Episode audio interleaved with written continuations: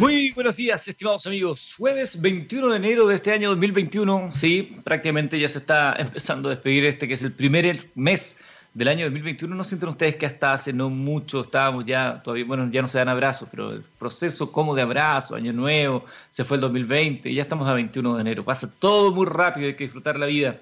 Acá estamos en Minería del Mañana a través de txradio.com, txsradio.com, la única radio ciencia, minería, bueno, innovación, tecnología eh, de Latinoamérica que transmite desde Chile para todo el mundo. Quiero agradecer a toda la gente que nos escucha eh, cada semana en nuestras dos emisiones de martes y jueves y también a aquellos que a través de, nuestra, eh, de nuestro portal pueden volver a escuchar los podcasts y reconectarse con estos temas que hablamos acá en la radio.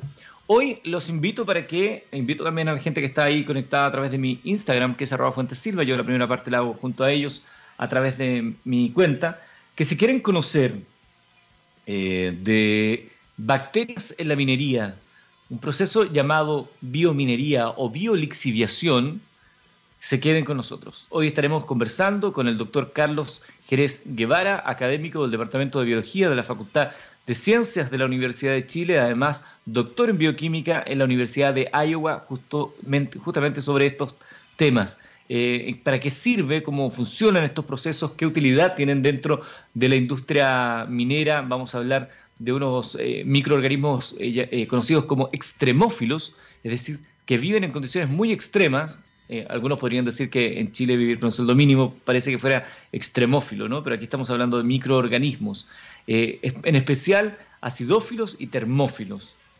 Epa, altas temperaturas, en condiciones muy ácidas. Bueno, el doctor nos va a explicar todo esto y mucha, tengo mucho interés también de conocer hoy día a Carlos Jerez y ir avanzando en esta materia que es eh, nueva para lo que hablamos acá en Minería del Mañana todos los martes y jueves.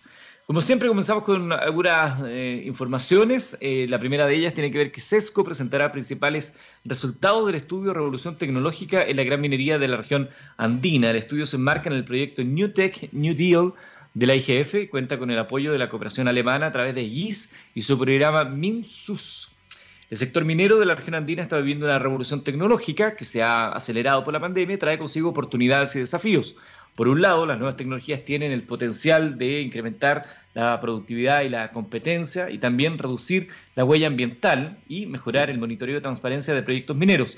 Pero por otro lado, algunos empleos tradicionales podrían estar en riesgo y el sector requerirá de nuevas habilidades laborales. La cooperación entre el sector privado y público de la región andina será clave para asegurar una transición tecnológica que beneficie a los países, comunidades locales y a las empresas. Este análisis es recogido por el Centro de Estudios del Cobre, CESCO, y elaboró el estudio llamado Revolución Tecnológica en la Gran Minería de la Región Andina en base al juicio experto de distintos eh, actores del sector y será presentado el próximo 26 de enero al mediodía, 10 horas en Perú y Colombia. En la presentación se podrán conocer los principales obstáculos y oportunidades que facilitan la incorporación de estas nuevas soluciones en la industria minera del cobre en Chile, Colombia, Ecuador y Perú, además de propuestas de cooperación y políticas públicas para lograr un proceso exitoso. Para Alejandra Good, quien ha estado en nuestro programa directora ejecutiva de SESCO, ha sido interesante comprender que dependiendo del momento en que se encuentra la industria de cada país, así como el contexto en que se desarrollan las oportunidades y desafíos, varían, dice ella, eh, algunos nichos para la cooperación que resultan muy interesantes. Chile lleva décadas de desarrollo minero y somos referente para nuestros países vecinos en estos aspectos. Así que va a estar interesante este mm, estudio de SESCO de la revolución tecnológica en la gran minería de la región andina. Sigamos revisando informaciones.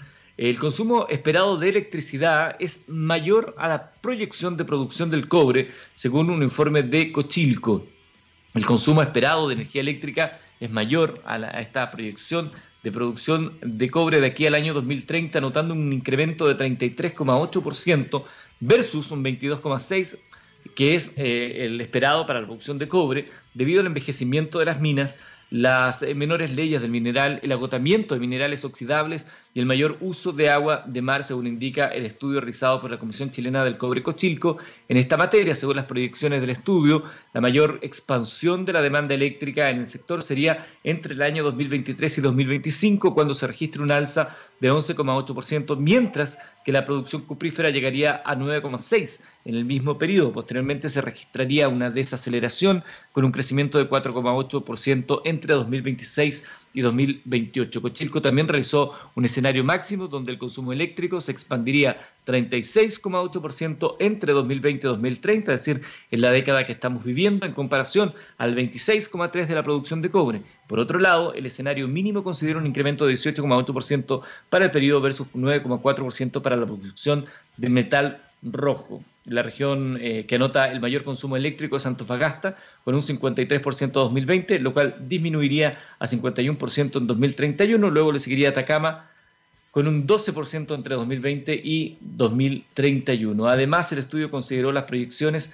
del Coordinador Eléctrico Nacional, lo que provocó una variación entre el 34 y 37% del consumo nacional durante el periodo. Por eso se hace tan eh, necesario e indispensable las iniciativas que buscan a que la generación eléctrica venga de energías eh, no convencionales, eh, renovables, porque la medida que necesitamos mayor energía, si estamos, seguimos utilizando la misma matriz energética actual, los, em, los daños en materia medioambiental no pararán. Al respecto les voy a tener una buena noticia luego que tiene que ver con Anglo American, que se la puedo decir de inmediato. En Anglo American, ustedes saben que es uno de nuestros auspiciadores, tienen un propósito claro que es reimaginar la minería para mejorar la vida de las personas a través de una minería más sustentable, segura y eficiente que conviva en armonía con sus vecinos y entornos. Bajo ese objetivo, desde el primero de enero de este año, las operaciones de los bronces, el soldado y la fundición Chagres cuentan con un consumo y suministro eléctrico proveniente de fuentes de energía 100% renovables.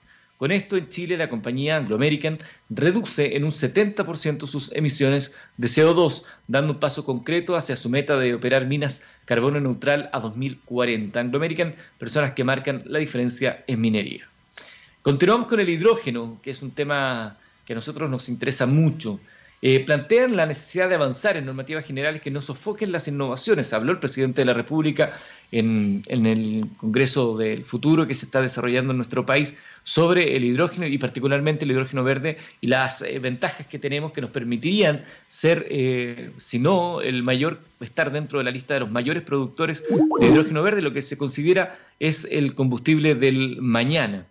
Bueno, un total de 46 normas que regulan directamente al hidrógeno detectó la Asociación Chilena de Hidrógeno, H2 Chile, por lo que es necesario avanzar en una regulación de alcance general que no impida el desarrollo de la innovación en esta materia.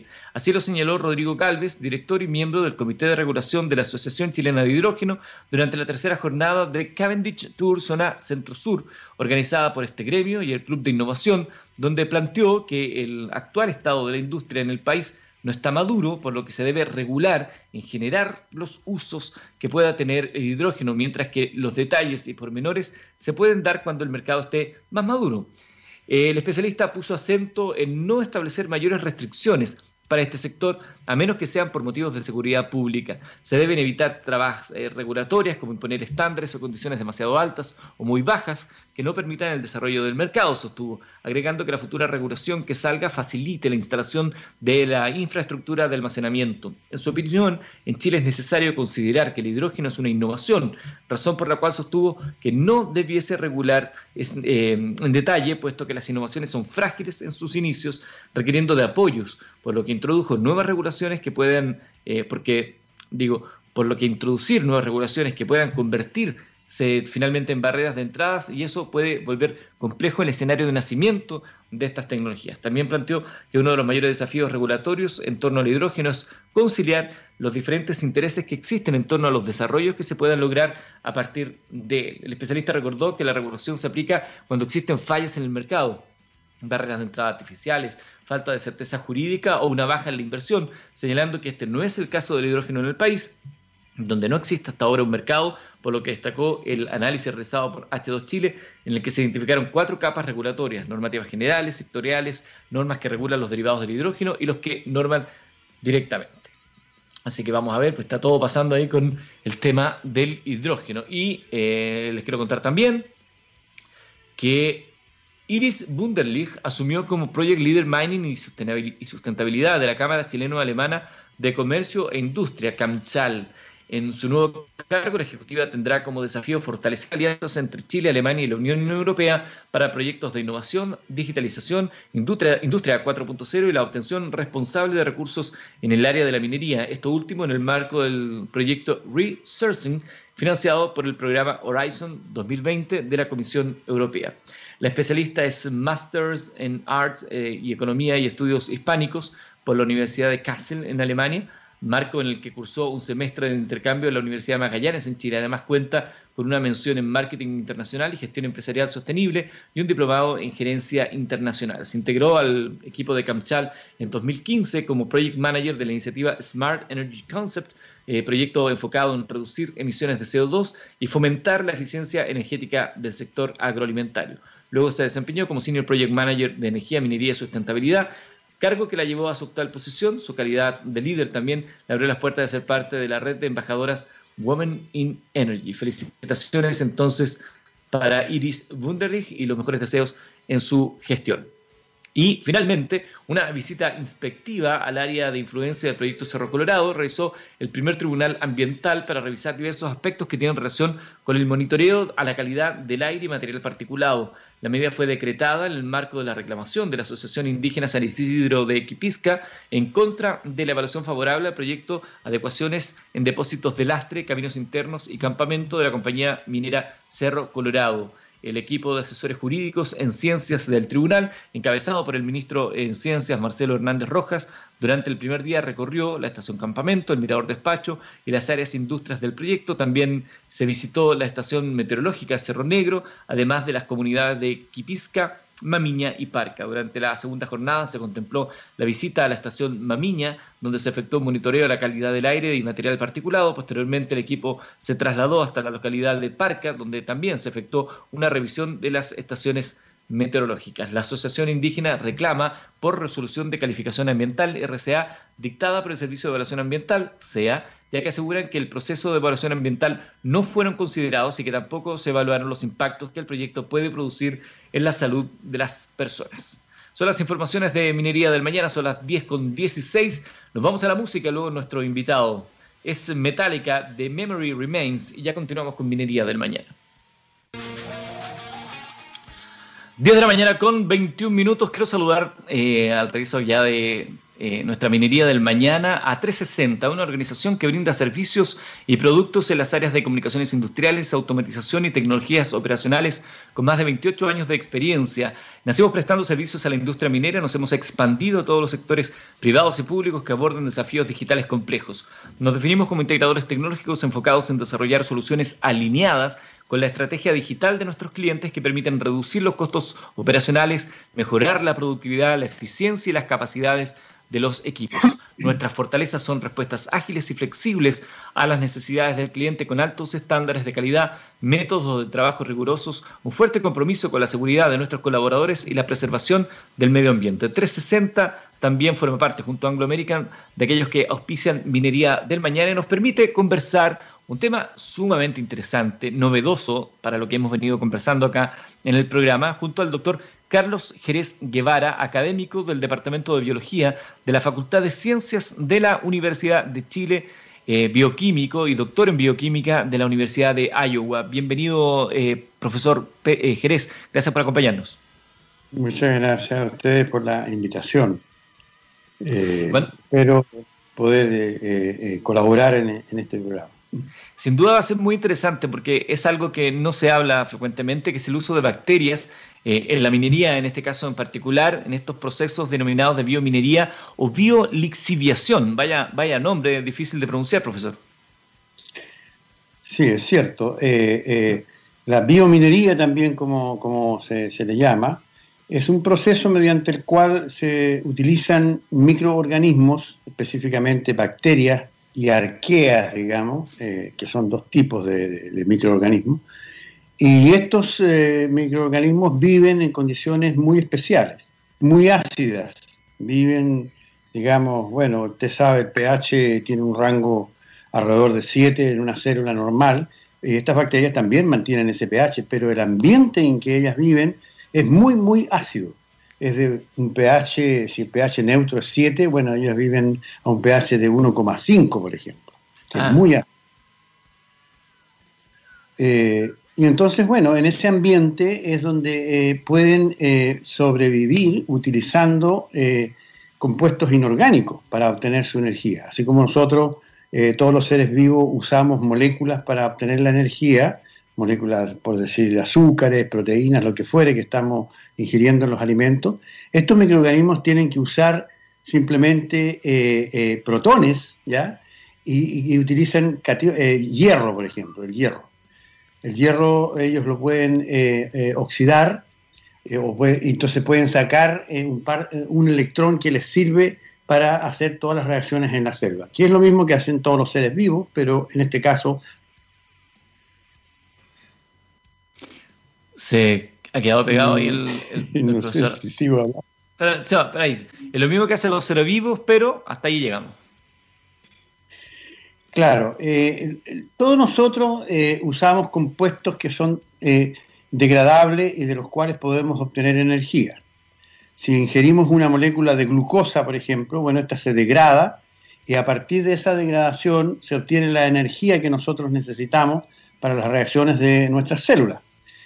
Estas bacterias también necesitan lo mismo, electrones para poder sobrevivir, pero ellos los sacan de compuestos inorgánicos, como le estaba diciendo, el hierro, por ejemplo. El hierro eh, eh, tiene dos estados de oxidación, hierro 2 y hierro 3. Cuando está oxidado está como hierro 3 y si yo le saco un electrón, ¿no es cierto?, puede el microorganismo usar ese electrón para sus reacciones. Y eso es lo que hace. En vez de oxidar, como les decía, glucosa eh, y otros compuestos orgánicos, ellos sacan electrones de los metales que están en las soluciones del ambiente en, el cual ellos viven. Quizás, profesor, uno la, aproximación al concepto de extremófilos eh, lo, tiene a propósito de informaciones que se han conocido del estudio de estas bacterias justamente para buscar vida en otros planetas, ¿no? Considerando las, posibilidades de que ese tipo de, vida exista en, en otros planetas. Claro, hay tres, hay tres grandes eh, eh, posibilidades eh, para el estudio de estos microorganismos. la primera, digamos, una de ellas, que son microorganismos que viven en ambientes extremos, estamos hablando de pH muy, muy ácidos, pH, como les decía, 1,5 a 2, pero también estos pueden vivir, a algunos de ellos, a temperaturas muy altas, porque son hipertermófilos. La mayoría de los microorganismos que se encuentran en las faenas mineras viven a temperaturas de alrededor de 20 grados, pero hay otros que pueden resistir hasta 70 y 80 grados, que son los hipertermófilos. Y esos también son muy importantes para extraer eh, metales de ciertos minerales. Y entonces eh, estos microorganismos, eh, la, tercera opción que tienen, ¿no es cierto?, es de vivir eh, en estos ambientes en los cuales van sacando estos electrones y pueden de esa manera utilizar estos metales y estos electrones para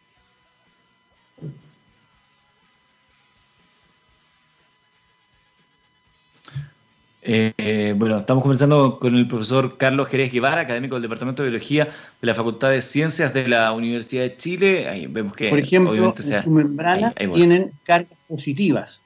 Como tienen cargas positivas y los hidrógenos son cargados positivamente, hay una repulsión, de modo que no entren como Pedro por su casa a través de los poros, sino que hay una barrera positiva que hace que se repelan un poco los protones, porque los protones tienen que entrar de todas maneras, pero no, no demasiado.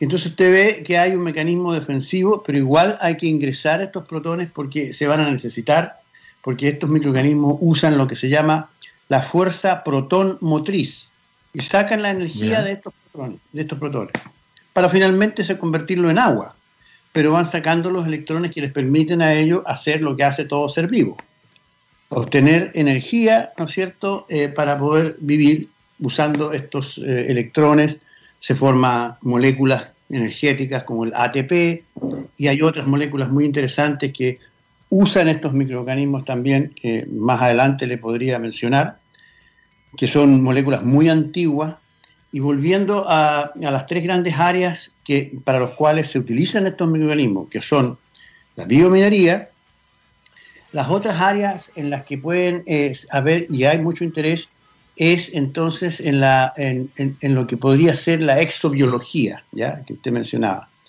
que es un tema muy fascinante y que en realidad eh, uno piensa si el planeta Marte, que es llamado planeta rojo porque tiene mucho hierro, evidentemente que ese planeta tiene muchos años ya y ha ido cambiando, la atmósfera es muy tenue, etcétera. Entonces, no es fácil, seguramente que fue similar en, en algunos aspectos a la Tierra hace muchos millones de años atrás, pero igual puede que bajo su superficie haya agua, y de hecho hay, hay, hay ¿cómo se llama?, datos que eh, afirman eh, esta posibilidad de hielo, agua, y bajo la tierra, etcétera, eh, podía haber vida, aunque fuera esta vida microbiana, y por lo demás, si el ser humano que tiene ya mucho entusiasmo de llegar a Marte en aquí, va a pasar muchos años, nosotros no vamos a estar probablemente en esta tierra porque se demoran como siete meses en llegar. Eh, eh, no, es una cosa que va a ser fascinante, pero en la nave no pueden llevar muchas cosas, porque el espacio es muy restringido, pero sí pueden llevar bacterias, que ocupan muy poco espacio. Una de ellas que podrían llevar sería, por ejemplo, el Aciditheobacillus ferrooxidans, que es como quien dice, digamos, la Escherichia coli del área biominera, una de las más conocidas y más estudiadas, vive a pH muy ácido, está presente en todas las faenas, en muchas de las faenas de biominería. Ellos oxidan el hierro y son capaces de oxidar minerales para solubilizarlo. Entonces, basta llevar unos tubitos de, eh, cultivo de ferroóxidas para crecerlo una vez que lleguen allá y no tienen que llevar muchas otras cosas, ¿me entiendes? Entonces, eh, eh, es una bacteria que incluso se puede utilizar como para generar electricidad, como una especie de batería también. Y así sucesivamente, entonces, eh, ese es un área muy, muy eh, interesante que está un poco, eh, ya está mucho más cercana. Antes ya era más esotérica, muy lejano de, pero hoy en día se han explorado, muchas muestras se han obtenido, entonces hay un gran interés por el estudio de los extremófilos y de estos microorganismos, en particular en Marte fundamentalmente. Profesor, eh, permítame hacer un paréntesis antes de eh, guiar la conversación hacia el ámbito minero, porque a usted también le gusta la fotografía. Y, aquí le, voy a hacer una pregunta que tiene más bien desde la filosofía del, conocer, del aprender. Esto de ver estos, estos microorganismos, estos extremófilos, verlos, observarlos, cómo son, cómo funcionan, cómo se mueven. Eh, a usted que le gusta la fotografía, el captar esos instantes, el observar la óptica detrás de lo que implica ver algo que no todo el mundo ha visto o no todo el mundo sabe que existe. ¿Cómo ha sido ese, ese proceso fascinante de, desarrollo?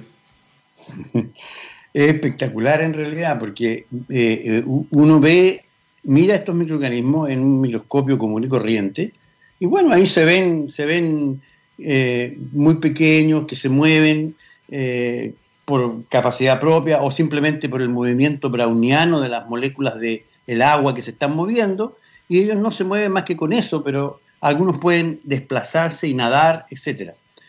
Eh, pero cuando uno usa ya preparaciones de estos microorganismos y los puede observar al microscopio electrónico, que aumentan su tamaño enormemente, se ven cosas muy interesantes. Eh, por ejemplo, muchos de estos extremófilos, que se usan algunos de ellos en biominería, presentan en su interior unos gránulos, unas inclusiones y esas inclusiones son densas al paso de los electrones. Bueno, hoy en día se sabe que esos gránulos son de polifosfatos. Los polifosfatos son como un DNA pelado, por así decirlo. Tienen el puro, la pura cadena de fosfatos unidos y no tienen las bases ni los azúcares, pero sin embargo es una molécula muy antigua y muy energética, porque está formada por fosfatos, de los cuales ustedes los pueden sacar uno por uno, y ese fosfato es energía para la célula. Entonces, eh, se fija, eh, estos microorganismos que se usan en biominería tienen una gran cantidad de estos gránulos, porque eso los hace muy resistentes a metales. Estos polifosfatos están cargados negativamente, y si entran metales que son cargados positivamente, bueno, los atrapa y los, los tiene ahí, por así decir, eh, encerrados para que no dañen eh, y solamente cuando se necesiten pueden salir de, estos polímeros. Entonces ese es un aspecto que nosotros también estudiamos, cuál es el papel en estos microorganismos extremófilos. Cumplen una función muy importante para ellos para tener una mayor resistencia eh, a estos ambientes en los que viven. También están presentes en todos los colectivos, pero, eh. pero no de esta manera tan concentrada. Profesor Jerez, eh, llevemos esto, esta investigación entonces al ámbito concreto de la minería en nuestro país. ¿De qué manera estas investigaciones que ustedes vienen desarrollando tienen eh, aplicaciones concretas en la minería y cuáles son las ventajas que podrían obtenerse en la industria minera de aquello? Claro, bueno, en general los ambientes mineros son ambientes que están lejos, digamos, lejos en el sentido de la geografía de Chile, que generalmente eh, las faenas mineras están en la región norte. Eh, hubo una faena minera relativamente pequeña en las afueras de Santiago, prácticamente la minera Pudahuel, y allí eh, se extrajo todo. Fue una, una faena que funcionó muy bien, haciéndose también biominería y bastante investigación allí pero eh, eh, todavía eh, se utiliza bastante, pero se usa para minerales de baja ley. En minería hay que hablar de la ley del mineral. Un, un, mineral que tenga una buena ley, ¿qué porcentaje de cobre creen ustedes que sería? Un mineral con una excelente ley para poder explotarlo. ¿Cuánto porcentaje de cobre creen ustedes que no, yo no lo sé. Me imagino que la mitad, más de la mitad. No, una ley de un 3%, quiere decir que hay 97% que hay que deshacerse de él, es una muy excelente ley y rara vez se encuentra. Y a medida que se va explotando estos minerales, la ley va bajando, porque se hace una especie de mapa, se excava, ¿no es cierto?, en toda la zona minera donde se supone que hay para hacer una prospección primeramente, para ir viendo a distintas profundidades cuál es la riqueza del mineral que hay allí, y se hace un verdadero mapa. Entonces hay una zona central que tiene mucho, en la mayor porcentaje de cobre, y hacia el exterior se va, eh, digamos, disminuyendo. Y una vez que eso se hace, que toma muchos años, bueno, ahí se decide si vale la pena explotarlo o no, porque muchas de estas faenas están a 4.000 metros, no hay, no hay ni siquiera caminos para llegar, etcétera. Es complejo el lugar donde donde se encuentra. Y eso también significa que va, se va a generar un 97%, la ley ha ido bajando bastante, ahora ya un mineral de 1,5% es, es, excelente, ¿ya? Porque se va gastando los que tienen más cobre y, va, va, bajando esa ley.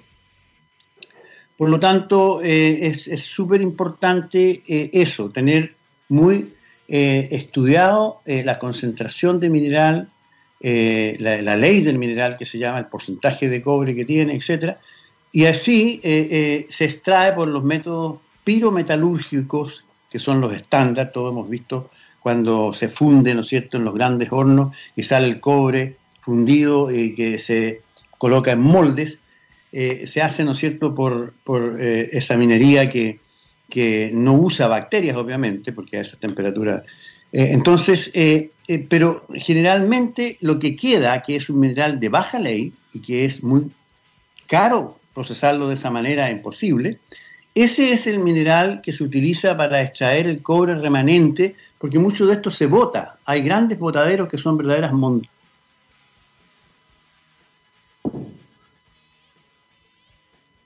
Se quedó ahí la conexión colgada del profesor, estábamos ahí, los botaderos que son verdaderas montañas de material. Estamos conversando con una interesante conversación con el doctor Carlos Jerez Guevara, académico del Departamento de Biología de la Facultad de Ciencias de la Universidad de Chile. Ahí ha vuelto, el eh, doctor, es que se, se colgó en un minuto, usted alcanzamos a escuchar hasta el momento en que contó que habían grandes botaderos, verdaderos cerros de material. Claro, eso se llaman así porque ahí se bota, los camiones van botando todo el mineral que tiene baja ley. Pero eso se ha pensado que se puede utilizar, porque si se irrigan en la superficie, que es estos botaderos que son como verdaderas montañas planas, como pirámides sin la punta, si usted irriga eso con ácido sulfúrico para darle la condición de vida a la, bacteria, y le agrega además algunos de los nutrientes que necesitan, sales minerales, bueno, eso se puede lentamente ir lixiviando, biolixiviando, y va a usted a recuperar soluciones de cobre que son diluidas, pero como en estos procesos de biohidrometalurgia, hay que, se concentra y finalmente se puede obtener el cobre por electroobtención, digamos, por, por electroforesis, por así llamarlo, ¿no? Usted pone un cátodo y ahí se va formando, digamos, un electrodo, se va formando el cátodo de cobre que después sale prácticamente puro, un 99% de pureza, y esa es la manera de recuperar ese cobre. ¿Y ese proceso es muy lento, profesor? El proceso de lixiviación es lento, toma varios meses y no son fáciles de controlar por eso mismo, porque son verdaderas montañas que, pero igual se ha avanzado bastante, hay mucha computación ahora, sistemas de computación que van analizando los datos y van determinando, eso, eso, eso ha ayudado mucho, pero igual hay que tomar muestras, hay que analizar los microorganismos que existen allí. Hoy en día, usted sabe que con la genómica se ha secuenciado el ADN del hombre eh, hace no mucho, en, unos cuantos años ya, pero hace algunos años atrás nosotros propusimos un proyecto para secuenciar el genoma de una de estas bacterias que es la más conocida, que es este aciditivo Bacillus ferrooxidas, y no nos ganamos el proyecto porque lo consideraron que era muy caro. Eh, acá en Chile, ¿no? Eh, y entonces, bueno, con el tiempo hoy en día secuenciar una, una bacteria, el genoma de una bacteria eh, es una bicoca, ¿no? Es muy barato, cualquiera lo puede hacer y se pueden secuenciar cientos de, genomas. Por lo tanto, la situación es muy diferente, pero hay otras, otras, otros problemas para poder usar esto en el ambiente. No, no se permite en algunos países que se haga esta ingeniería genética y se... Nuevamente se nos ha quedado pegado. eso complica... Eh, Permítame un segundo, doctor, porque se quedó pegado que hay otros países donde no se permite esta ingeniería genética. Eh, digamos, en todos los países prácticamente no se permite, incluso acá en Chile, eh, usar estas bacterias, construcciones, digamos, eh, por ingeniería genética para modificarla. No se permite usar esto en el ambiente. Y específicamente en la minería son muy cautos y entonces no les gusta esta cosa, de modo que hay que buscar alternativas, cómo, cómo poder eh, eh, mejorar las bacterias y, para eso, bueno, hay que, hay que analizar qué poblaciones hay, porque no, no uno va uno a una faena minera y ahí está el ácido Bacillus ferrocea esperándolo a uno para saludarlo y que pase, sino que hay muchos microorganismos. Es una comunidad microbiana, algunos ni siquiera se conocen sus detalles, y por lo tanto ahí, ahí en esa área se ha avanzado bastante, porque se han ido descubriendo nuevos microorganismos que no se, no se sabía qué hacían, y ahora hay consorcios que son mucho más eficientes para poder lixiviar los minerales. En esta materia ¿Mm? Lo escucho, lo escucho. que la biominería, como está en el norte, uno de los productos fundamentales para hacer biominería es el agua. Y el agua es escasa. Entonces hay mucho interés en poder utilizar el agua de mar para poder hacer la lisiviación. Pero el agua, eh, estas bacterias resisten muy poco cloruro, que tiene bastante sal, el agua de mar, y entonces hay que ver distintos procesos. Bacterias que toleren más cloruro de sodio y que a la vez puedan lixiviar. Hay, hay distintas búsquedas más naturales, no por ingeniería genética, pero seleccionando los microorganismos que sean más aptos, se puede conseguir mejores eh, rendimientos y como le digo, el agua es un, eh, es un factor fundamental en, en estas faenas del norte. Estamos conversando, para aquellos que quizás se vienen sumando a esta interesante conversación con el doctor Carlos Jerez Guevara, académico del Departamento de Biología de la Facultad de Ciencias de la Universidad de Chile. Él es eh, bioquímico y doctor en bioquímica de la Universidad de Iowa. Eh, profesor, ¿hay algún país en este momento que lleve la delantera en este tipo de investigaciones, digamos, al que quizás vemos con, con, cierto, eh, con cierta... No, nostalgia de querer estar ahí? Eh, bueno, se entrecorta un poco la comunicación, pero yo llevo muchos años en esto, ya digamos, estoy hacia el final de mi, carrera, porque los años no pasan en vano. Pero cuando fui al primer Congreso Internacional de Biohidrometalurgia, tenía bastantes años menos, para mí fue muy interesante, me tocó un congreso de, en Canadá, que son los congresos de biohidrometalurgia, en que ahí hay científicos, ingenieros, en fin, todo lo que tenga que ver con la, con la biominería. Eh, y esta, esta eh, actividad, nosotros empezamos a asistir, unos pocos chilenos que habían allí, en esa época, pero con el pasar de los, unos pocos años, los chilenos, y esto se lo cuento como una anécdota, eh, éramos temidos. Tuvimos un proyecto muy grande financiado por eh, eh, el PNUD hace muchos años, en que el doctor Jorge Allende, digamos, fue fundamental para que ese proyecto se le diera a Chile. Fue, fueron sumas grandes de dinero. y entonces los chilenos eran temidos.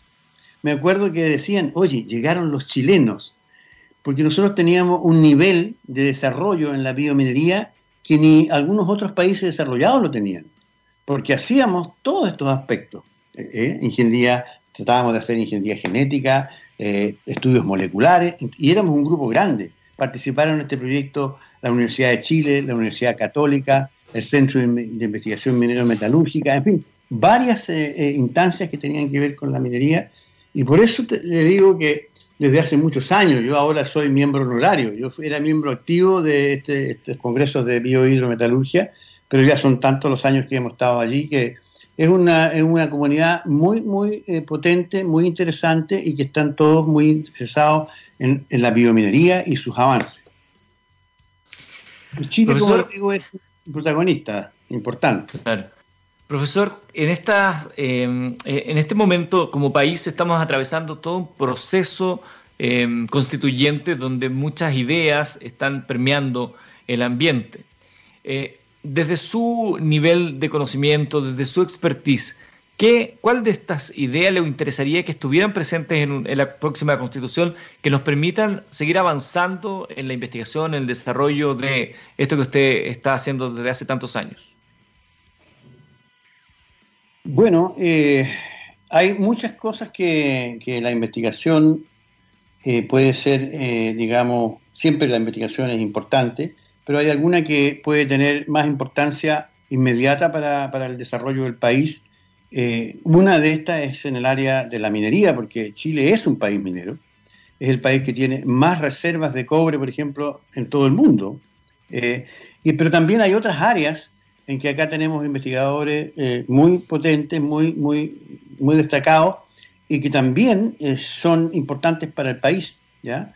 Eh, por lo tanto, yo creo que hay que, que tener mayor interacción con las empresas mineras. esto del cobre, todos sabemos, todos los chilenos, sobre todo los que tenemos más años, es así. Sube el precio del, dólar ¿eh? y entonces baja el, precio del cobre y viceversa. ¿ya? Y estos son ciclos, ¿ya? más o menos 4 o 5 años. Y entonces, claro, el precio del cobre baja mucho, mucho, mucho y después se recupera, y entonces es oscilante eh, eh, y es uno de, los ingresos importantes para el país. Hoy en día no lo es como era hace algunos años, que era casi el 80% de las entradas para el país provenientes del cobre se ha diversificado, se exportan frutas y muchas otras eh, otros productos, por lo tanto el cobre debe estar en alrededor de un 40% por ahí de, ingresos para el país. Por lo tanto, sigue siendo un área muy importante de desarrollar y de buscar nuevas, eh, nuevas eh, digamos, minas, ¿ah? donde hay una buena ley que se puedan explotar. Y ahora también existen otras minerías, como la minería del litio, que está naciéndose y bueno, todo lo que tiene que ver con electricidad, autos eléctricos, ¿no es cierto? Van a necesitar cobre, van a necesitar litio. Por lo tanto, son áreas que son de interés y no que estén solo en manos de privados, porque el gobierno, tal como se silenizó, entre comillas, el cobre hace algunos años atrás, eh, permite que haya mayores recursos para, para el país a pesar de que se licitan y empresas extranjeras explotan esto, pero igual hay un porcentaje de retorno y con el litio no estoy tan seguro que esto esté pasando en este momento, pero es importante que también eh, hayan eh, un manejo adecuado de, esos minerales. Eh, entonces, como le digo, bueno, hay muchas otras áreas que no me corresponde a mí meterme específicamente, pero que también son importantes para el país, en las cuales tenemos científicos destacados y que el gobierno debería apoyar Mira, esto parece un cuento ya, porque siempre estamos reclamando de que cómo es posible que lo pertenezcamos, ¿no es cierto?, a una organización europea en que están los países europeos y Chile está metido ahí la, eh, eh, eh, y todos ellos tienen un, 3% o, más del, Producto Bruto y, Chile tiene 0,3%. Y, y, ya van cuatro gobiernos que prometen que lo van a subir a uno y nunca ha ocurrido.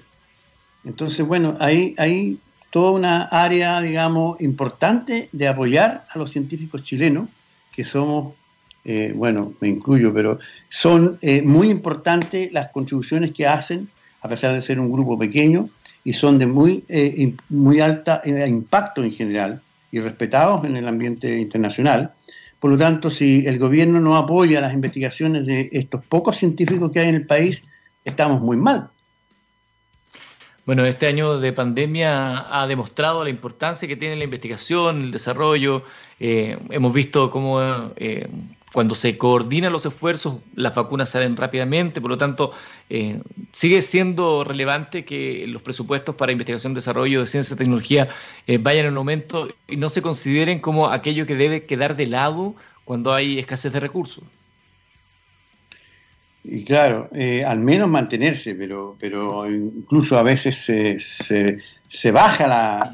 Eh, no se puede progresar adecuadamente, porque hay mucha gente joven que se ha preparado y que están empezando, eh, ¿no es cierto?, y quieren reemplazar a los, a los que se van a ir, como los, los que están, ya llevan muchos años, pero si no hay suficientes fondos, ¿para qué, se hace, ¿para qué ha servido formar tanto científico joven cuando se van a ir del país porque aquí no hay trabajo?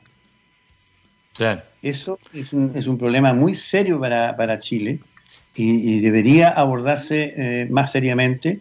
Eh, eh, y yo creo que se ha mostrado en varios casos en que los científicos chilenos se destacan en las áreas más importantes para el país y hay que apoyar a las que están realmente funcionando de la mejor manera.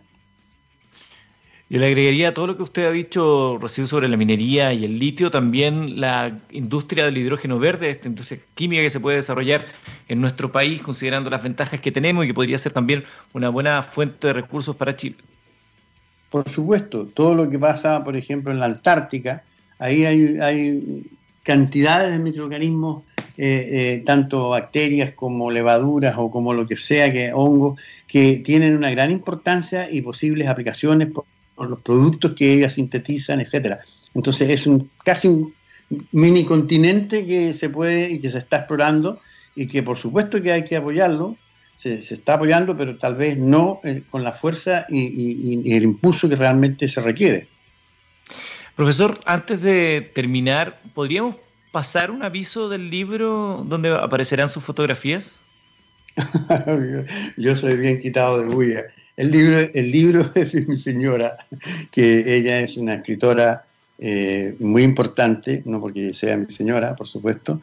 Eh, y este libro, sí, yo, yo le podría hacer llegar uno que se presenta, creo, a fin de este mes. Eh, pero eso, es, ahí están las fotos mías, pero el libro... Pucha, se nos colgó de nuevo ahí el profesor. Eh, estaba contando, él no, lo quiere contar con mayor detalle, pero eh, es un libro efectivamente de su mujer, donde aparecen fotografías de... ¿Dio la conexión? Ahí, ahí, ahí volvió. Ahí lo estoy escuchando. Ahí lo, ahí lo estoy escuchando, profesor. ¿Usted me escucha a mí? Sí, yo me, lo, escucho, bien. Perfecto. Ya decía, un libro eh, eh, eh, para que lo tenga, como le digo, es de mi señora. Yo siempre le he apoyado porque, bueno, yo pintaba también, tenía varias, hice mi primera exposición colectiva, es decir, individual a los 10 años, entonces era destacado en, esa, en las artes pero bueno, me, gustó de un día para otro esto de los experimentos.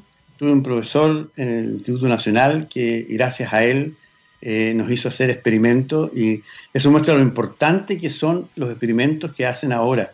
Yo cuando he visto las profesoras, por ejemplo, me tocó a mí en el Liceo Manuel de Sala interactuar con estos estudiantes, es increíble los experimentos que hacen estas profesoras con estos alumnos.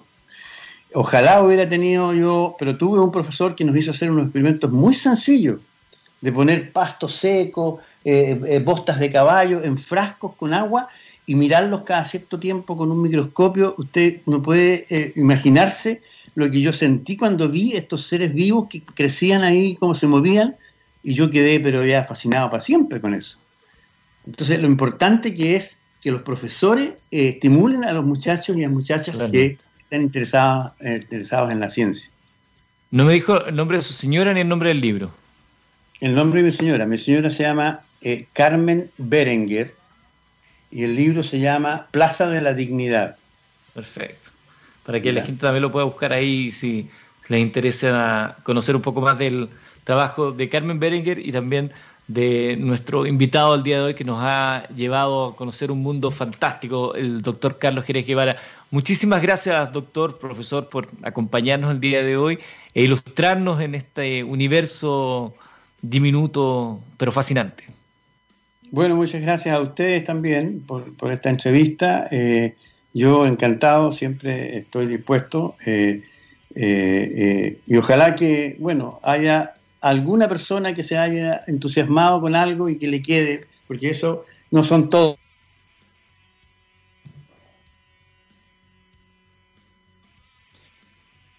Eh, pucha, se, colgó de nuevo el profesor, pero bueno, él estaba eh, haciendo un llamado a que la gente se, entusiasme. Y es lo que nos interesa a nosotros también, entusiasmarlo y motivar el conocimiento, la investigación, la difusión de la ciencia y la tecnología.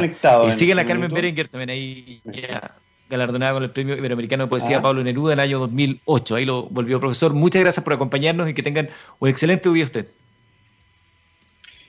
Bueno, eh, muchas gracias a ustedes y cualquier cosa que necesiten, bueno, ustedes ya conocen mis coordenadas, estaré eh, encantado de, conversar o darles algún dato que necesiten. Muchísimas gracias, profesor. Estimados amigos, nos juntamos el día martes de la próxima semana en Minería del Mañana. Que tengan un excelente fin de semana. Sigan en sintonía de TX Radio Científicamente Roquera. Será hasta la próxima. Chao.